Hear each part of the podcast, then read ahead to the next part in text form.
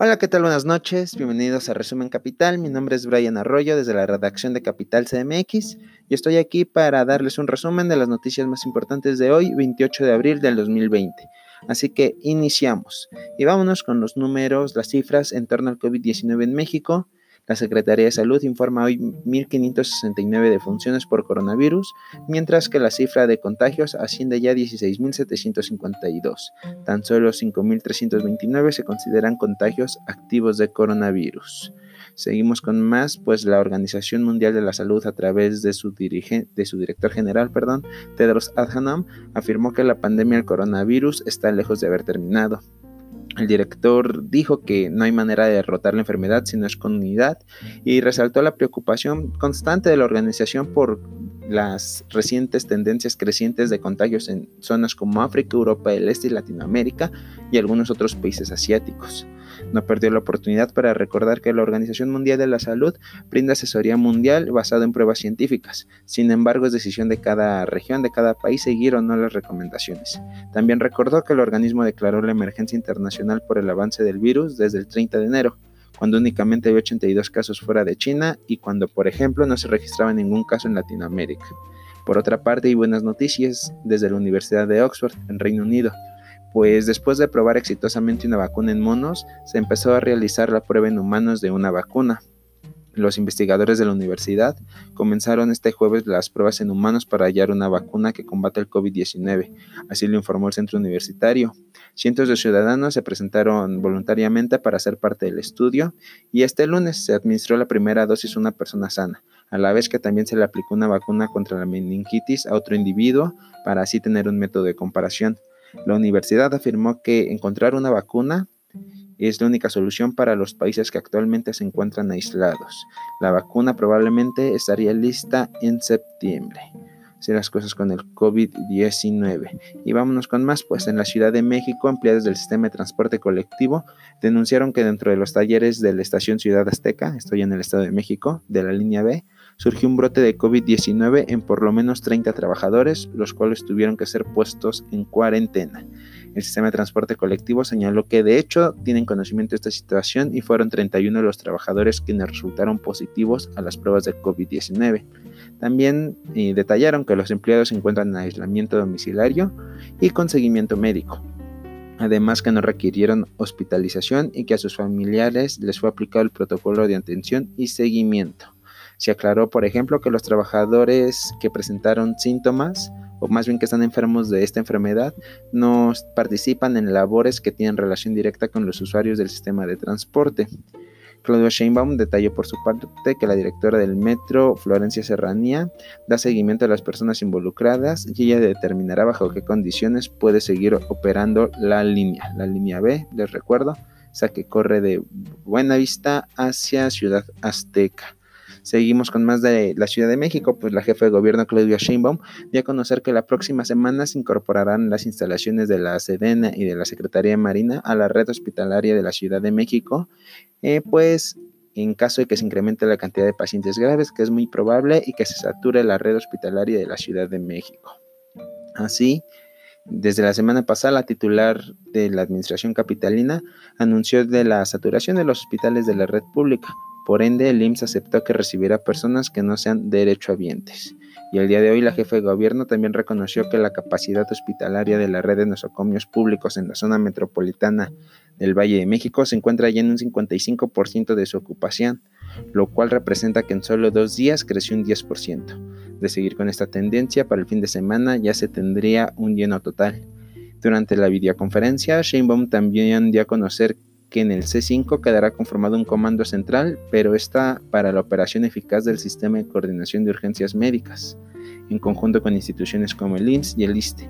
Así se permitirá tener eh, en cuenta que tanto las ambulancias como los hospitales conozcan cuál es la capacidad hospitalaria de cada institución. Seguimos con más noticias, pues se rechaza que se considera la central de abastos como una zona de alto contagio de COVID-19. Así lo denunciaron los comerciantes, así lo negaron los comerciantes de la central de abastos de la Ciudad de México. Además, mostraron un descontento ante la medida emitida por el gobierno que clasifica el mercado como una zona de alto contagio de COVID-19. y pues se colgó una manta que advierte sobre esto a los consumidores. Los trabajadores de este mercado lo consideraron como un daño moral y el presidente de la Confederación Nacional Cooperativa de Abastecimiento y Distribución, Manuel de la Rosa, señaló que la campaña produce desabasto y cierre de bodegas. Explicó también que en la ley no está previsto la colocación de letreros y que tampoco el coordinador de la central de abastos, Héctor García Nieto, tiene facultades para colocar carteles. No se han registrado muchos casos dentro de la central de abastos y creo que las medidas pueden ser eh, precautorias por la zona en donde se encuentra. Recordemos que Iztapalapa es una de las zonas de las alcaldías más afectadas por, por el coronavirus. Además, la alcaldía Magdalena Contreras se sumó a la ley seca.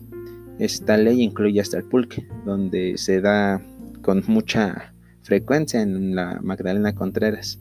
Eh, Patricia Ortiz, la alcaldesa de la demarcación, detalló que uno de los objetivos es inhibir el desarrollo de fiestas en la, en la alcaldía. En el gobierno de la Ciudad de México se confirmaron 322 funcionarios con COVID-19, 15 hospitalizados y 32 lamentablemente han fallecido. Otra noticia en la Ciudad de México es que se encuentran bajo inspección 25 grandes empresas y holding por violación de derechos laborales durante la pandemia. Además, más de la Ciudad de México, pues el gobierno de la Ciudad de México promete seguro para 52 mil desempleados durante la emergencia sanitaria. Así lo anunció la autoridad laboral en la capital del país. Aseguró que más de 52 mil personas serán beneficiadas con el programa del seguro de desempleo, mientras que 4.264 habitantes más mediante el apoyo emergente a personas no asalariadas residentes de la Ciudad de México. Esto como parte de las medidas establecidas para atender la emergencia sanitaria derivada del COVID-19. Y dejamos un poquito el COVID-19, pues el aumento de delitos contra las mujeres en la ciudad ha aumentado, así lo ah, advirtió el Observatorio Nacional Ciudadano pues alertó que en la Ciudad de México los delitos cometidos contra las mujeres siguen en aumento. La tasa de feminicidio y de violación reportada aumentaron 45.4% y 42.5% respectivamente respecto al primer trimestre de 2019. Así lo alertó la organización el Observatorio Nacional Ciudadano. El reporte del primer trimestre del 2020 sobre incidencia delictiva del observatorio señala que en un año la capital del país pasó del lugar 19 al 16 y la tendencia al feminicidio pertenece al alza. Lamentable, esperemos medidas correctas y oportunas por parte del gobierno capitalino para contrarrestar esta, pues esta tendencia a la alza la violencia contra la mujer. Seguimos con dinero, pues continúa el pleito entre el IP, la la, industria privada, el sector privado y el gobierno. Esta vez, la Coparmex aseguró que AMLO no ayuda y no deja que lo ayuden. Textualmente, Gustavo de Hoyos dijo, el presidente López Obrador no ayuda ni se deja ayudar, pero sí miente. Recordemos que Gustavo de Hoyos es presidente de la Confederación Patronal de la República Mexicana. El presidente Andrés Manuel López Obrador aseguró que no le gustó mucho el modito en que el Banco Interamericano de Desarrollo y el Consejo Mexicano de Negocios se pusieron de acuerdo para tratar de imponer a su gobierno la entrega de créditos por hasta 12 mil millones de dólares a 30 mil micro, pequeñas y medianas empresas afectadas por la crisis del coronavirus.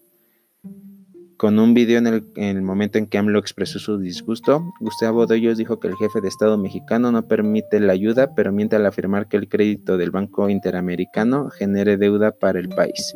Recordemos que Andrés Manuel solamente dijo que no avalará si se deuda al gobierno federal o si es una deuda para el gobierno de México. Por otra parte, dijo que sí lo podría avalar. Bueno, pero la Coparmex, la Confederación Patronal de la República Mexicana, tiene notición lo digo de forma sarcástica, pues anunció como vocero especial de la defensa del Estado de, Derecho al ex senador Javier Lozano. Esto lo informó a través de su cuenta de Twitter el propio Gustavo de Hoyos.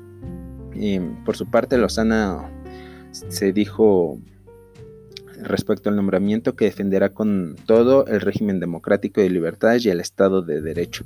Recordemos que Javier Lozano, quien era panista, después se pasó a las filas priistas para ser em, este, vocero de campaña del entonces candidato Antonio Meade, fue señalado, por ejemplo, por Shen, Li Yegon, el chino de las lomas, de ser obligado por el propio Lozano a resguardar enormes cantidades de dinero en su mansión de las Lomas.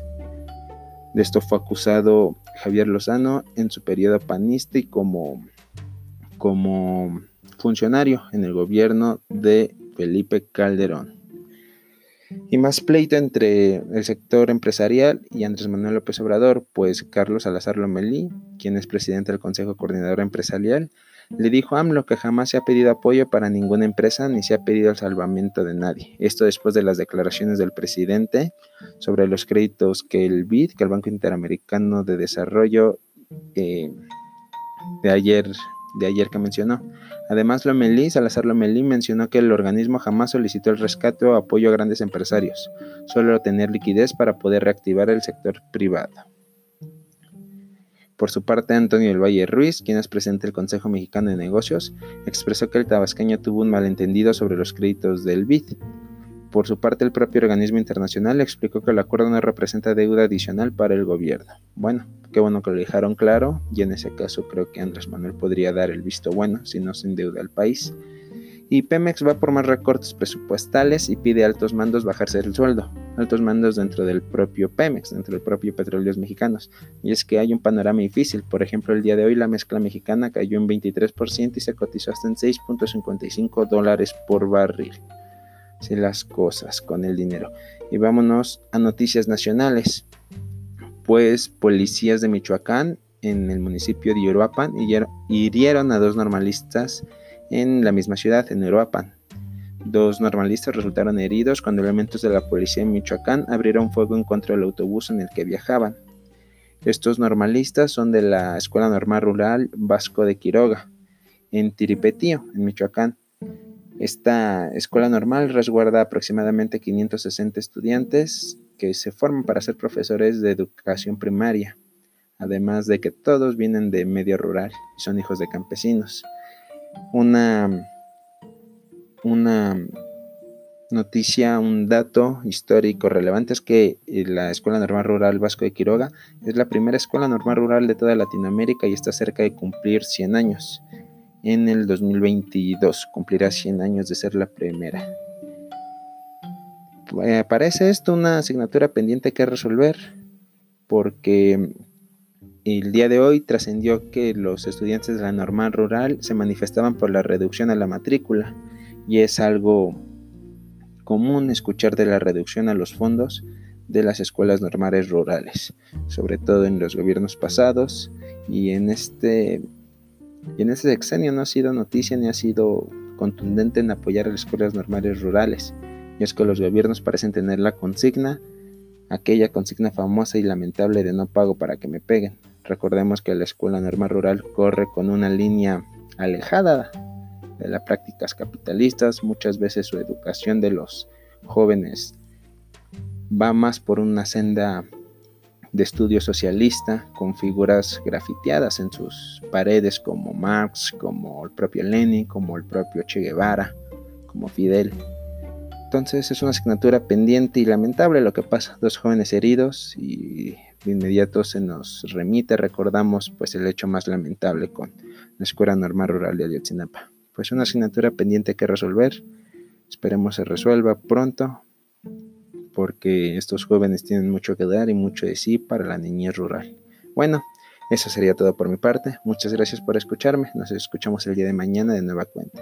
Mi nombre es Brian Arroyo desde la redacción de Capital CDMX. Síganos en nuestras cuentas oficiales. Twitter arroba capitalmx-bajo, Facebook e Instagram Capital CDMX, YouTube CDMX TV y nuestra página oficial, por supuesto, capital-cdmx.org.